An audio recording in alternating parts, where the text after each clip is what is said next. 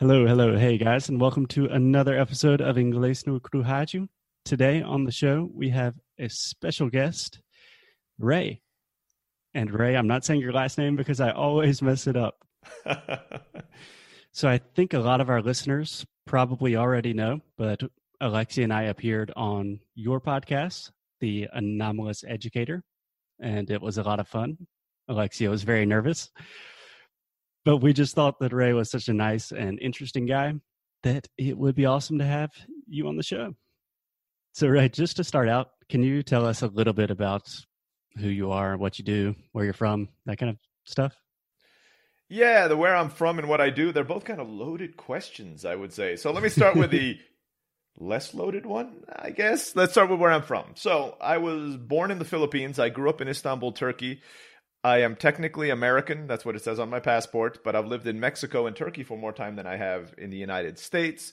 My dad's American, but he grew up in Africa, and my grandfather's American, and he grew up in China. I have cousins who are Nigerian, and others live in India. So that's where I'm from. If I don't know if that makes it clearer or less clear. Um, I have a U.S. passport. That's an easy answer, um, and I sound pretty American when I talk. Yeah. and then let's see. Oh, and yeah, my son's like dual yeah, that, Mexican. That's a lot. Exactly, exactly. And my my son is dual Mexican American citizen, and we're seeing if we can get him as Filipino as well, which technically should be allowed. So he'll be a little Jason Bourne when we show up to the airport. We'll kind of open up his bag, and all these different passports and currencies will be sitting in there. I think that'd be kind of a funny thing for for us to do. So that's that side of things. Uh, what I do, I work at home in my pajamas. Uh, I think is the easiest answer for that. Otherwise, uh, more an answer I give in the intros for like talks is I bootstrap seven figure online businesses. Yeah. So you work online. We will get into that. Everything is quite complicated with your background. One thing about your background I would like to point out currently you are living in Mexico, right? Correct. So Ray, just out of curiosity, why why Mexico? Because I don't know about how Brazilians think about Mexico, but in the US, with our current political climate, Mexico is kind of seen as this scary place that you don't want to go. And it seems like you really like it. I do really like it here. And I've been here for before the I've been here now for 14 years, so I think it was slightly before our current political climate. But the reason I actually came to Mexico, I didn't choose to come to Mexico. Okay, that sounds bad. It makes it's like somebody forced me to do it. I joined the US Peace Corps. And at the time when I was in the Peace Corps, you couldn't choose where you went. They sent you where you were needed. So when you join right. the Peace Corps, for those who aren't familiar with it, it's a volunteer organization where you they send Americans with college educations overseas for two years to help in communities and in cities in different areas, um, whether it could be health, it can be education. In my case, since I'm an engineer, I was in computer engineering. They sent me over to help with computer engineering. For a long time, I thought I was going to Africa or maybe Southeast mm-hmm. Asia because my father was a Peace Corps volunteer in Southeast Asia. That's how we met my mom in the Philippines. And then about a month before, they said, no, you're going to Mexico. So Okay, so I came down to Mexico. I was actually stationed near the Guatemala border, so it was actually a pretty mm-hmm. cool Peace Corps experience. Um, because anybody who's come to Mexico knows, despite what you see on the news, it is not a third world country by any stretch of the imagination. So, I mean, I go to the gym. There are more BMWs parked in front of my gym in the morning. It's not even like a fancy gym um, than I see in most places outside of maybe San Francisco. People are driving Teslas now around the city. Um, yeah. You know, and that it's it's a very well, especially the city I live in is a very wealthy city so I did two years here. They needed help with some computer technology, a little behind in like computer infrastructure, 10 mm-hmm. years behind the United States. So I did that. I met my wife, and that's what led me into entrepreneurship. Before that, I was just working as a software developer. Yeah, awesome. So that was pretty much the next thing I want to talk about. I totally forgot that you were in the Peace Corps. That is oh, very cool. Yeah. Would you recommend Peace Corps for, I don't know, perhaps your son? Oh, definitely. It's a joke in our family that you have fun till you're in your late 20s, you join the Peace Corps and you get married. Um, because that's what my dad did. He, you know, a lot of people do Peace Corps right after college, so it's usually 21, 22. I did it a little bit later. I was 26, 27 when I joined. My dad was the same. He had done his master's. Um, he had his undergrad, he did his master's at Harvard, and then he joined the Peace Corps. So he was about 25, 26 when he joined the Peace Corps.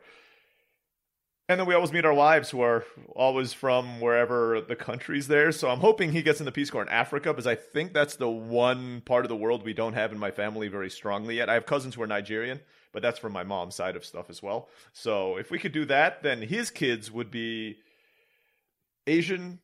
My dad's Boston Irish, Caucasian, Latino, and African, all mixed into one. So I mean, you know that'd be kind of a cool little mix. Quite literally, be a global citizen. Yeah, United Colors of Benetton. He would be the ad. You don't need to have the, like all the other kids. You just put him there, and he would represent all of them. So that that would be kind of cool. That's beautiful. Okay, so another thing that both of us have in common is we both work and got into business with our significant others. Mm-hmm.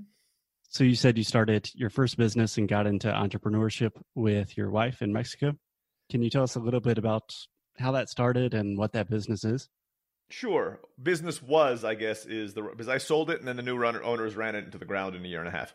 So the first business we launched after the Peace Corps, it was kind of a convergence of a lot of things. I'd always kind of wanted to run my own business, but like I didn't have a really a business skill. I mean, I, I you know I knew engineering. I could make websites. I didn't know marketing at the time. I'm, but that's my specialty now.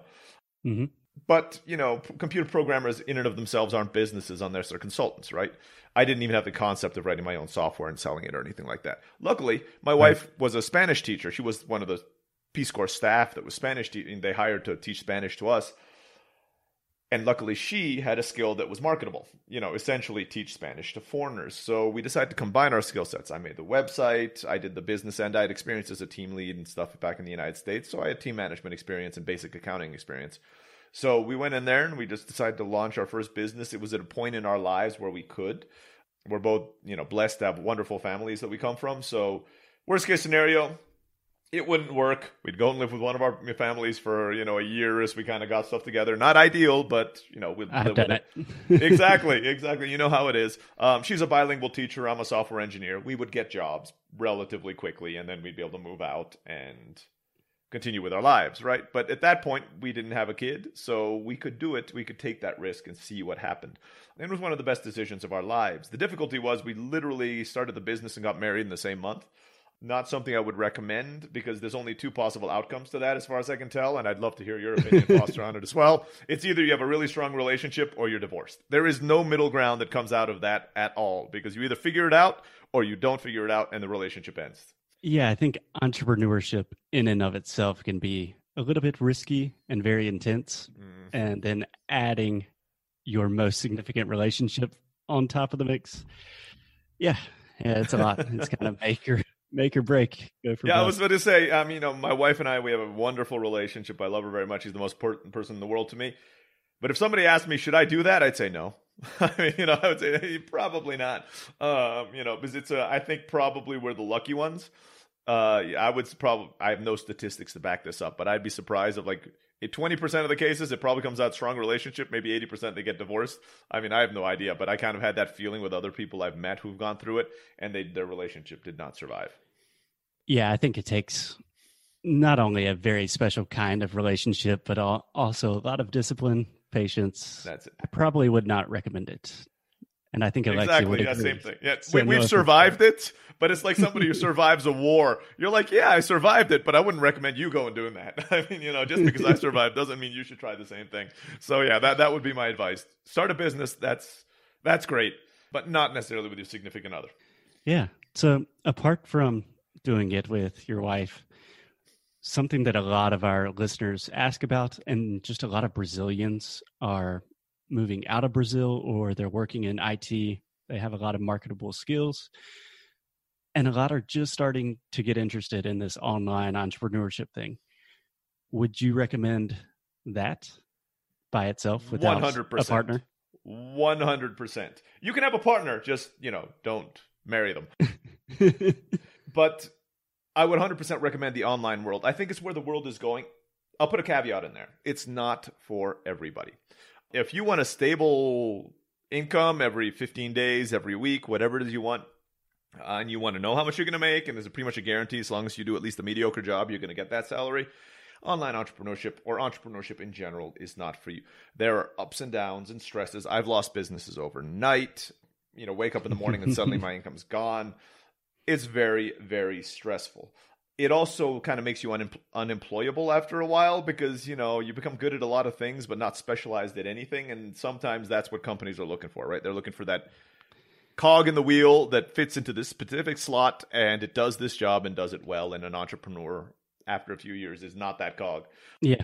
I think i was unemployable beforehand and now much more so nowadays. exactly. I wouldn't even know what job i you know to apply for. I mean it would just be I, I I would fall back on computer programming, I guess, because it's the most lucrative and kind of I know there's a huge demand. But um, the beauty of running your businesses online is twofold. If you can get past that stress factor, I'm not going to say you're going to be rich. Most people do not make million dollar businesses when they run online. If you're lucky, you'll make a six figure business. Uh, mm-hmm. Most people don't even get that far, but if you you know you can make a six figure business. If you're really lucky, you'll make a seven figure business most of us will never make eight, nine, ten figure businesses at all. I mean, those are the unicorns you see in Silicon Valley. The question is, do you want an eight figure business? And I think if most people are honest, that's not what they want. If I told you for people in Brazil, I could, you know, teach you, and I, you know, in the anomalous educator, I teach teachers how to do this kind of thing.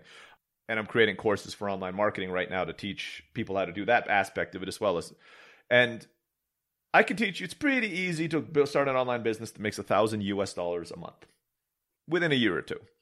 I think most people think that's insane. Exactly, exactly. But I mean, and now if you're in the U.S. and you're listening to this and you're like, well, I'm not going to work two years to make a thousand U.S. dollars a month. If you're in Brazil and listening to this, if you're in the the country I was born in, the Philippines, listening to this, and I can tell you, you can make a thousand dollars a month in one to two years doing this. That's life changing. I mean, that's literally taking people out of poverty, making a middle upper class in the Philippines upper class. Brazil, I think that would be that would be a solid. I mean, you know, most engineers in Brazil, I believe, don't quite make that much. Um, yeah. Depends on the city. Depends on the city, but I mean, that's a yeah. good good salary. And keep in mind, you're doing this at home. You're not dealing with the traffic in Rio or Sao Paulo. You know, you're not spending an hour to get to work, an hour to get back. I have, you know, my wife's family in Mexico City tells us they spend an hour and a half each way to get to work every every month. And i know they make less than a thousand dollars. And they're college educated you know professionals that going into offices every day. You don't have to do that anymore. You don't have to waste money on your business suits or your you know for the women those business clothes the blouses and stuff you have to wear. You don't have to wear high heels if you're a woman all day long in the office yeah. and be uncomfortable. You can do this at home. You can spend time with your family. You can work when you want and not work when you want. I'm not going to say you're working less. You're still going to work a lot but you have this flexibility in hours. If you're a night owl and you want to spend the day with your family, do that. That's fine. Spend with your family and then start working at eight o'clock at night and finish working at midnight or something like that. That's the flexibility that doing this online thing can do for you. And it's what given me and my wife all this freedom for all these years. We travel three months out of the year. I don't notice I don't say we go on vacation three months out of the year. We travel no. three months out of the year like you guys, right? We travel, we get some work done, and then in the afternoon we'll go and see a local historic site, and then we'll come back and maybe get some work done. But after that, but we can do that in Tokyo, we can do that in Vietnam, we can do that in Paris, Italy. Well, not Italy right now. I probably with the coronavirus, I probably wouldn't hit up Italy right now. But yeah, it's point. not as easy to throw out just a exactly, a exactly. great cities right now. wow, it's always such a privilege when I talk to other entrepreneurs just because it can be really hard. It's a roller coaster, like you said. But you sold me on it again. it's nice to get those pep talks every now and then. I know. I mean, I, I love this. I mean, you know, I do it for money now because I, we, I need to, right? I mean, the sense that I need to have businesses. We're doing pretty well. Our business is doing pretty well, but I can't just stop today. You know, I'm only 40. I mean, I still have another 20, 30 years that I theoretically should be working. Um, mm-hmm. But I love it so much that I would do this for free. I mean, I would coach people on doing it for free. I would help them start businesses for free. This is my computer game. Uh, you know, I just think this is fun. It's creative. It's amazing. I hopefully can do this the rest of my life. It is fun. And if it's not your computer game, the cool thing is you can kind of make it whatever game you want. That's exactly your choice. Exactly. Yeah. Whatever whatever works for you. I mean, you know, but keep in mind the stress factor. It is not if you are looking for stability, entrepreneurship is probably not the route for you. Absolutely.